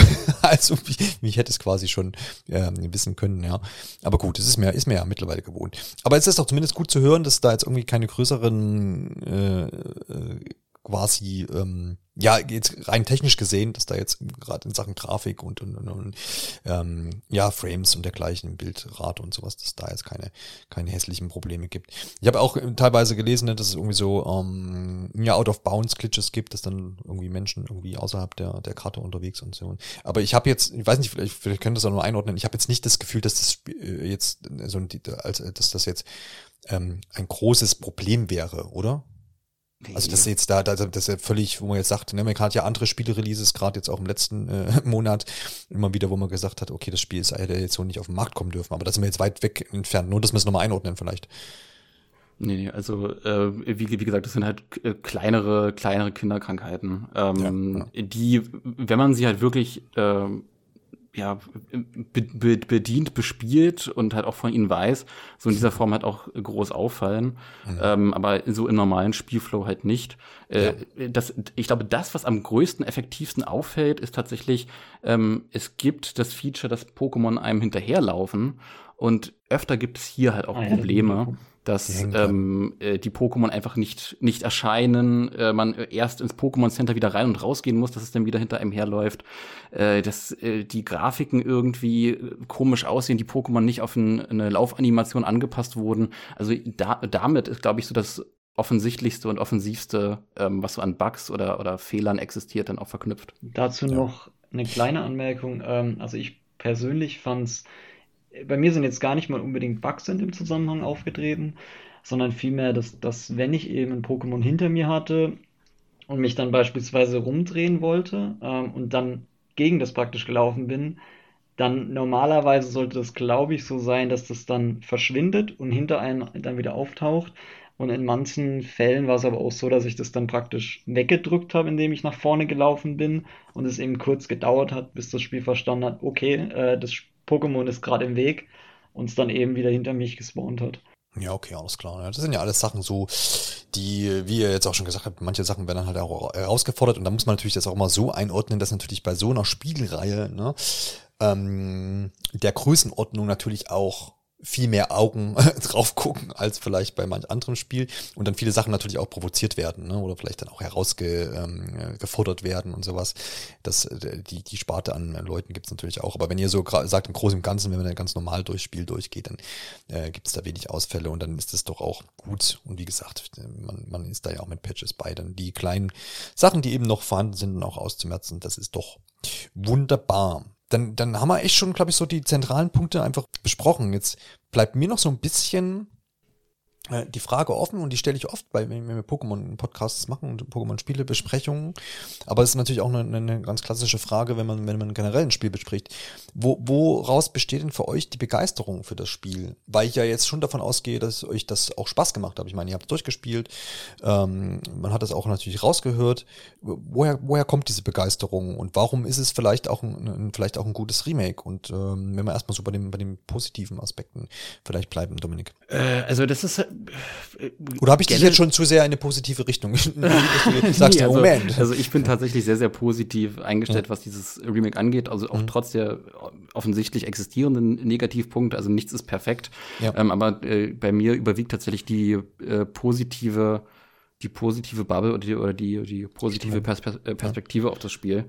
Ähm, also die generelle Begeisterung für diese Spiele konkret hat halt auch sehr viel damit zu tun, bei mir, dass ähm, Pokémon ganz generell, ganz grundsätzlich bei mir immer eine Begeisterung hervorruft. Ähm, Pokémon ist, ah, das, das vereint so viele Aspekte in einem Spiel, in einem Franchise. Das kann man, das kann man sich sehr, sehr schwer vor Augen halten. Das ist ähnlich wie ähm, so lang, also ein ganz anderer Exkurs gerade, langjährige Serien im TV wie Doctor Who oder so, die sich auch immer wieder neu erfinden müssen, die aus ganz vielen verschiedenen Facetten bestehen. Ist es bei Pokémon halt auch, dass du ganz viele verschiedene Leute hast, die ganz viele verschiedene einzelne Aspekte von Pokémon mögen, äh, wertschätzen. Einige mögen dieses kompetitive Spiel, dieses, ich sag mal, sehr, sehr schachartige Schere-Stein-Papier-Prinzip mit den Stats von den Pokémon und so weiter. Äh, deine, deine, deine, deine Pokémon wirklich auf, auf das Maximum ihrer Kapazitäten bringen. Manche andere züchten ähm, Shinies, Handen Shinies. Ähm, und dieses Gesamtpaket ist es halt auch, was für mich halt dieses Spiel hier sehr, sehr interessant macht und wo ich auch sehr, sehr gerne auf dieses Spielerlebnis jetzt sehr, sehr zurückblicke. Ähm, weil es ein sehr klassisches Pokémon-Spiel ist ähm, und ein klassisches Pokémon-Spiel mir ermöglicht, äh, in, einer, in, einer, modernen Zugänglichkeit zu, äh, zu erleben, also auf einer mo modernen Konsole. Ähm, und ja, also diese generelle Grundbegeisterung, äh, die ich hier bei diesem Spiel empfinde, ist, ist, wahrscheinlich auch eine Begeisterung, die ich damals äh, empfunden hätte, wenn ich das Spiel zum Original-Release, äh, also das Originalspiel zum Original-Release gespielt hätte, anstatt meine Pokémon-freie, motzige Teenager-Phase zu haben. Dann vielleicht jetzt nochmal die, die Sichtweise desjenigen, der ja schon mit dem Original zu tun hatte, auch wenn das jetzt, wie gesagt, ein paar Jährchen her ist. Oh ja, ähm, also ich habe, obwohl äh, das jetzt so lang her ist, ähm, ich muss sagen, hat mich das trotzdem halt wieder gepackt. Äh, und zwar nicht mal nur irgendwie mit einer Nostalgiebrille, sondern ähm, ja, mir macht einfach nach wie vor noch dieses grundsätzliche Prinzip von Pokémon so viel Spaß. Ähm, auch wenn ich niemand bin, der irgendwie den nationalen Pokédex bis zum letzten Eintrag füllt. Ähm, ja, ich bin da eigentlich kein äh, Vorzeigetrainer leider. Ähm, aber allein schon ähm, eben dieses äh, ja, Level-System, so alle paar Level ähm, lernt ein Pokémon halt eine neue Attacke. Äh, dann gerade eben bei den späteren Kämpfen zu schauen, okay, äh, mein Team ist vielleicht ein bisschen äh, zu sehr in diese eine Richtung aufgestellt, hat zu viel von den Typen. Äh, gegen diesen, äh, ja, zum Beispiel Top-4-Trainer brauche ich aber irgendwie ähm, ein Pokémon von Typ Drache, damit ich da irgendwie was ausrichten kann. Das Team dann anzupassen. Ähm, dann jetzt speziell auch auf die Spiele bezogen.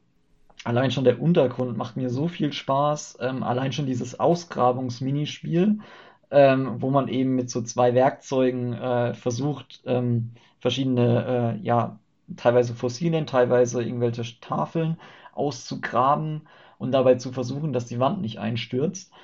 Ähm, das sind so viele Elemente, die für mich einfach Grund auf, von Grund auf äh, spaßig sind und einfach hier äh, gut umgesetzt sind, äh, ohne dass das jetzt irgendwie das Rad neu erfindet, aber einfach so gut umgesetzt sind und so gut auch ineinander übergehen, ähm, dass einfach dieses Gesamtkonstrukt Spaß macht. Wenn man dann nochmal, also danke für die Einschätzung, wenn du ähm, das jetzt empfehlen müsstest, das Spiel, was du ja auch schon schriftlichen Test getan hast.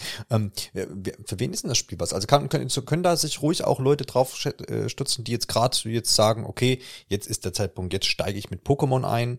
Oder ist es dann doch eher mh, hm, was für Leute, die irgendwie jetzt noch was nachholen wollen von früher oder einfach nochmal dieses, dieses Nostalgie-Ding haben wollen, sagen, ich wiederhole jetzt das nochmal, wäre früher schon gut gefunden, finde ich jetzt wieder gut. Wo, wo ordnet sich das Spiel ein?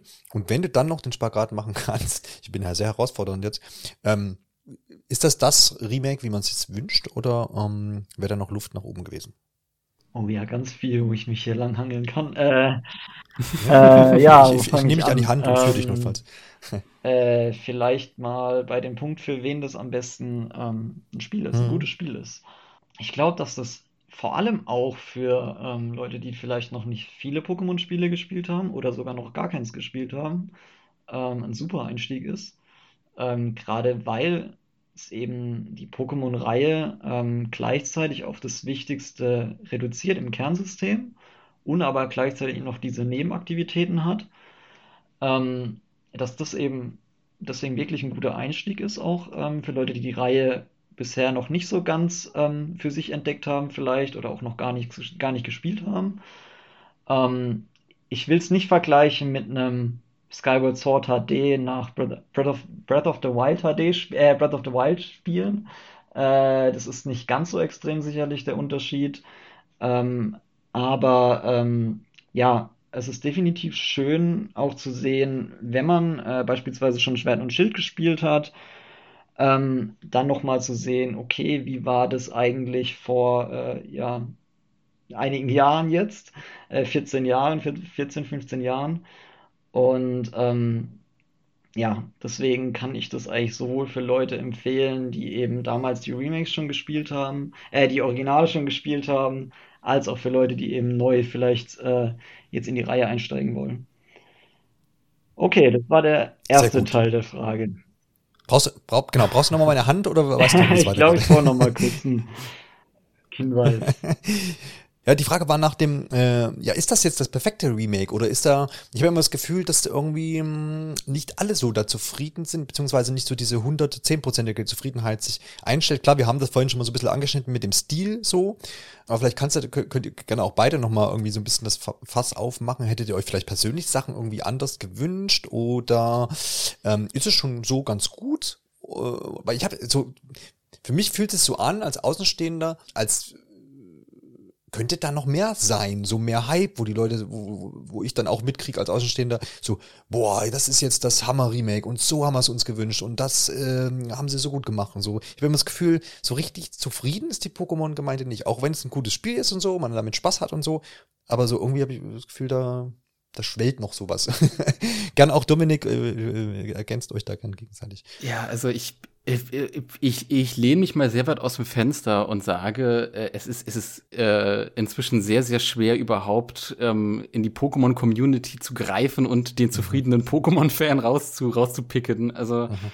es ist, es, also Pokémon-Spiele zu machen, ähm, ist sehr, sehr harte Kost, sehr, sehr hartes Los inzwischen, weil die Community so unterschiedliche Anforderungen und Erwartungen hat an ein Spiel und pro Generation immer neue Leute dazukommen, die dann halt auch ein neues Spiel für sich äh, erschließen. Also ein Spiel halt auch erst dann das erste Mal spielen. Ähm, und dieser Spagat, der wird immer und immer und immer größer.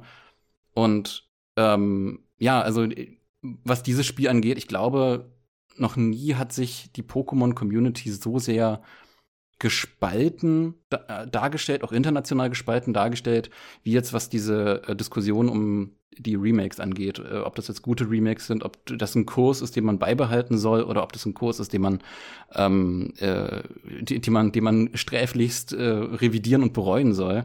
Das sind, also da ist es unfassbar schwer, so eine pauschale ähm, so ein, so, ein, so ein pauschales Stimmungsbild aus der Pokémon-Community ganz grundsätzlich abzubilden, weil du hast ja, so viele verschiedene Meinungen, Ansprüche, Erwartungshaltungen, die da äh, in diesem Franchise kollidieren. Ja, klar, es ist ja, ist ja äh, auch einfach fast logisch, ne, weil das ja jetzt nun auch schon so viele Jahre existiert und damit viele Generationen dann damit einfach auch aufgewachsen ja. sind und manche einer ist später eingestiegen, manch einer ist schon als, als, als Kind mit dabei gewesen und bis heute irgendwie so. Und dann äh, stehen da heraus ja natürlich völlig andere Erwartungshaltung und dann, dann, dann das alles gleichzeitig perfekt zu bedienen, ist auch, glaube ich, eine Herausforderung, die da ähm, die Entwickler auch dem gar nicht nachkommen können. Also das ist wirklich genau. eine, eine Mammutaufgabe. Ja. Und ähm, ja, das, das sieht man ja auch bei anderen Spiele, Spielereien, ne? wo dann auch, wo das einfach man oft dann so gespaltene äh, Lager hat, was, was, was, was dann auch einfach irgendwie nachvollziehbar ist. Und das ja. ganz, ganz, ganz normal so in der, in der, in der Sache liegt. Wenn ich jetzt auch gerade an Zelda denke, was ja jetzt mit Breath of the Wild auch so, so ein großen Bruch quasi gemacht hat, wo viele gesagt haben, endlich, endlich wird so dieses Schema aufgebrochen und man versucht jetzt, versucht sich da ein bisschen neu zu erfinden und so, wo es aber auch trotzdem ein Lager gibt, unter, unter all diesem Lob, was dieses Spiel ja auch erhalten hat und an irgendwelche besten Listen und Game of the Years und was auch immer oben anführt, ähm, gibt es trotzdem auch in der Zelda, in, in der Zelda ähm, Fanriege halt Leute, die sagen, nee, ähm, das ging mir zu weit und ich hätte es gern klassisch und so, ne? Also du, du hast diese, diese verschiedenen Lager ganz natürlich, auf ganz natürliche Art und Weise sind die einfach vorhanden und ist ja auch ganz legitim so, ne? Und gleichermaßen ist aber trotzdem so, dass ich das Gefühl halt da nicht loswerde in Sachen Pokémon, dass ähm, Entwickler Game Freak schon ein bisschen mehr machen könnte, oder? Also es ist so, vielleicht jetzt auch, wenn man vom Remake mal weggeht ähm, und vielleicht jetzt auch mal ein bisschen in die Zukunft mit dem nächsten äh, anstehenden Spiel ähm, Pokémon Legenden Arceus ähm, blickt. Im Januar ist es, glaube ich, soweit schon, ne? Ja, außer, ja, genau. Es, genau außer, außer, außer, außer es wird sich noch ändern. Was ja jetzt so, weil ich jetzt auch gerade Breath of the Wild gesagt habe, was ja jetzt so der, der große nächste Schritt sein könnte, zumindest so äh, bei der Ankündigung im Februar letzten Jahres, wo man so das Gefühl hatte, okay, ja, wenn wir so offene Welt und, und frei bewegen und keine äh, festen Pfade so, zumindest kam das ja erstmal so rüber, wo man das Gefühl hatte, naja gut, jetzt, jetzt, jetzt kommt vielleicht mal so diese große Wende, die ja, glaube ich, auch ähm, viele sich erhoffen, dass mal jetzt irgendwie was Neues ausprobiert wird und dass man mal ähm, vielleicht in, in andere Richtungen irgendwie einschlägt, vielleicht auch ein Stück weit moderner wird, sich vielleicht von anderen Reihen auch so ein bisschen inspirieren lässt, was generelle Spielmechaniken oder, oder auch die Welten angeht und dergleichen. Ich, aber auch da ist es wieder, dass ich jetzt so in der Berichterstattung vorher, ich meine, weiß ja noch nicht allzu viel von diesem Spiel, ne? Es ist ja, ähm, ist ja wie oft so, dass man, dass man da, dass man da einfach noch so ein bisschen zurückhaltender ist. Aber auch da habe ich eben das Gefühl, dass die Pokémon-Fangemeinde relativ vorsichtig ist. Also es ist schon so ein bisschen Vorfreude da, das, das auf jeden Fall, das würde ich jetzt nicht leugnen. Aber auch da verspüre ich nicht so, bis zu mir hier, wo ich auch so weit entfernt von der Reihe sitze, diese, diese flammende Begeisterung, wie wenn jetzt irgendwie ein neues Mario-Spiel oder ein neues Zelda oder keine Ahnung, ähm, was ansteht, wo man, wo täglich quasi alles irgendwie so, oh geil, es ist bald soweit und so. Kriege ich es einfach noch nicht mit, weil das nicht in meiner, meiner Blase vorkommt so. Oder ist, ist, ist man zurückhaltender in der, in der Gemeinschaft da, äh, Freddy? Wie, wie, wie nimmst du es denn wahr? Ich nehme es tatsächlich sogar relativ ähnlich war. Ähm, ich weiß auch nicht, ob das daran liegt, vielleicht auch, dass eben jetzt die Remakes so nah an diesem neuen Spiel äh, erscheinen sind, beziehungsweise erschienen sind jetzt schon.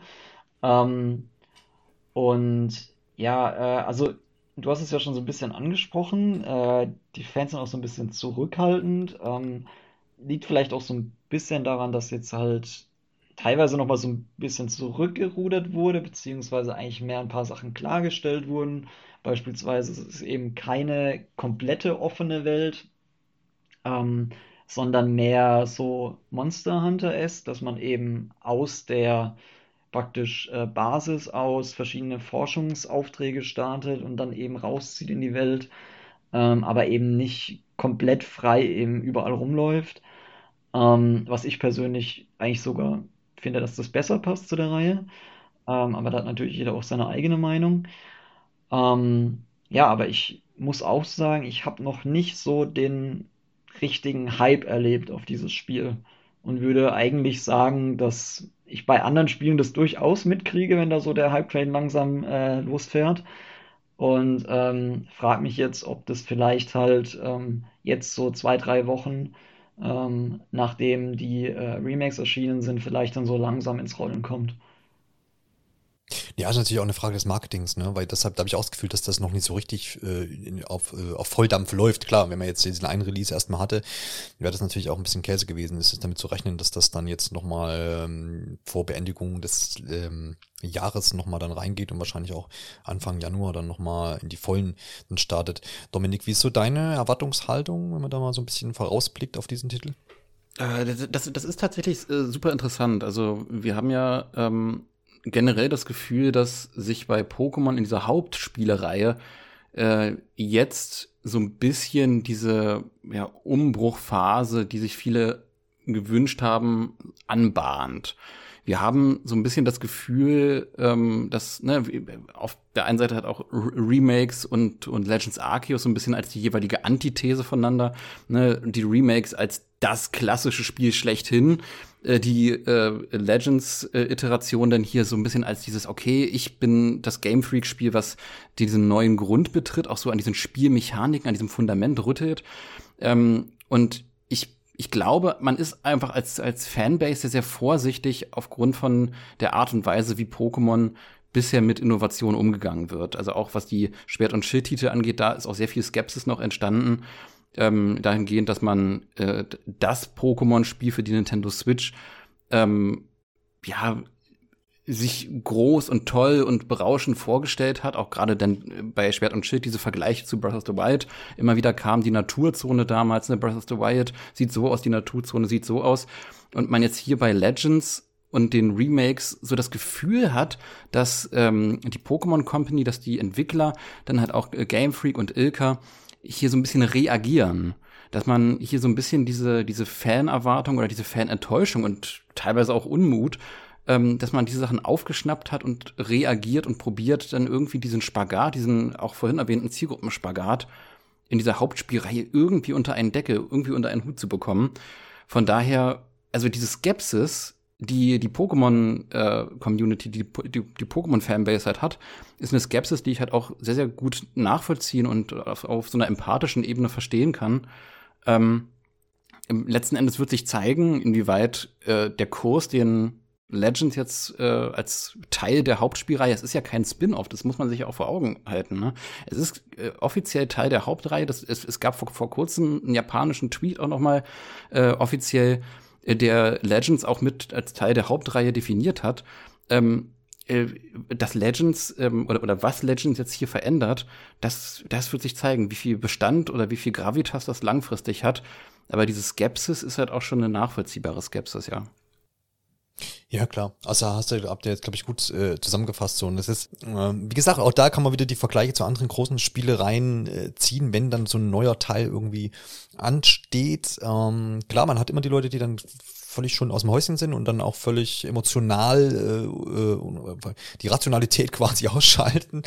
Ähm, aber gerade wenn etwas Neues so ansteht, wenn man, wenn man, wenn man dann schon in den ersten Trennern erkennt, okay, okay, es wird was Neues probiert, dann sind natürlich auch klar die, die Skeptiker mit auf, auf dem Plan. Das ist ja, ist ja ähm, auch ganz natürlich irgendwie so, weil man sich an Sachen gewöhnt hat, so, ne? Dann gibt's die Leute, die, die freuen sich da und das, das, das ist doch schon immer so gewesen und habe ich immer meinen Spaß dran gehabt, die versuchen die was anderes. Hm, das mag ich vielleicht erst erstmal nicht oder bin erstmal zumindest skeptisch.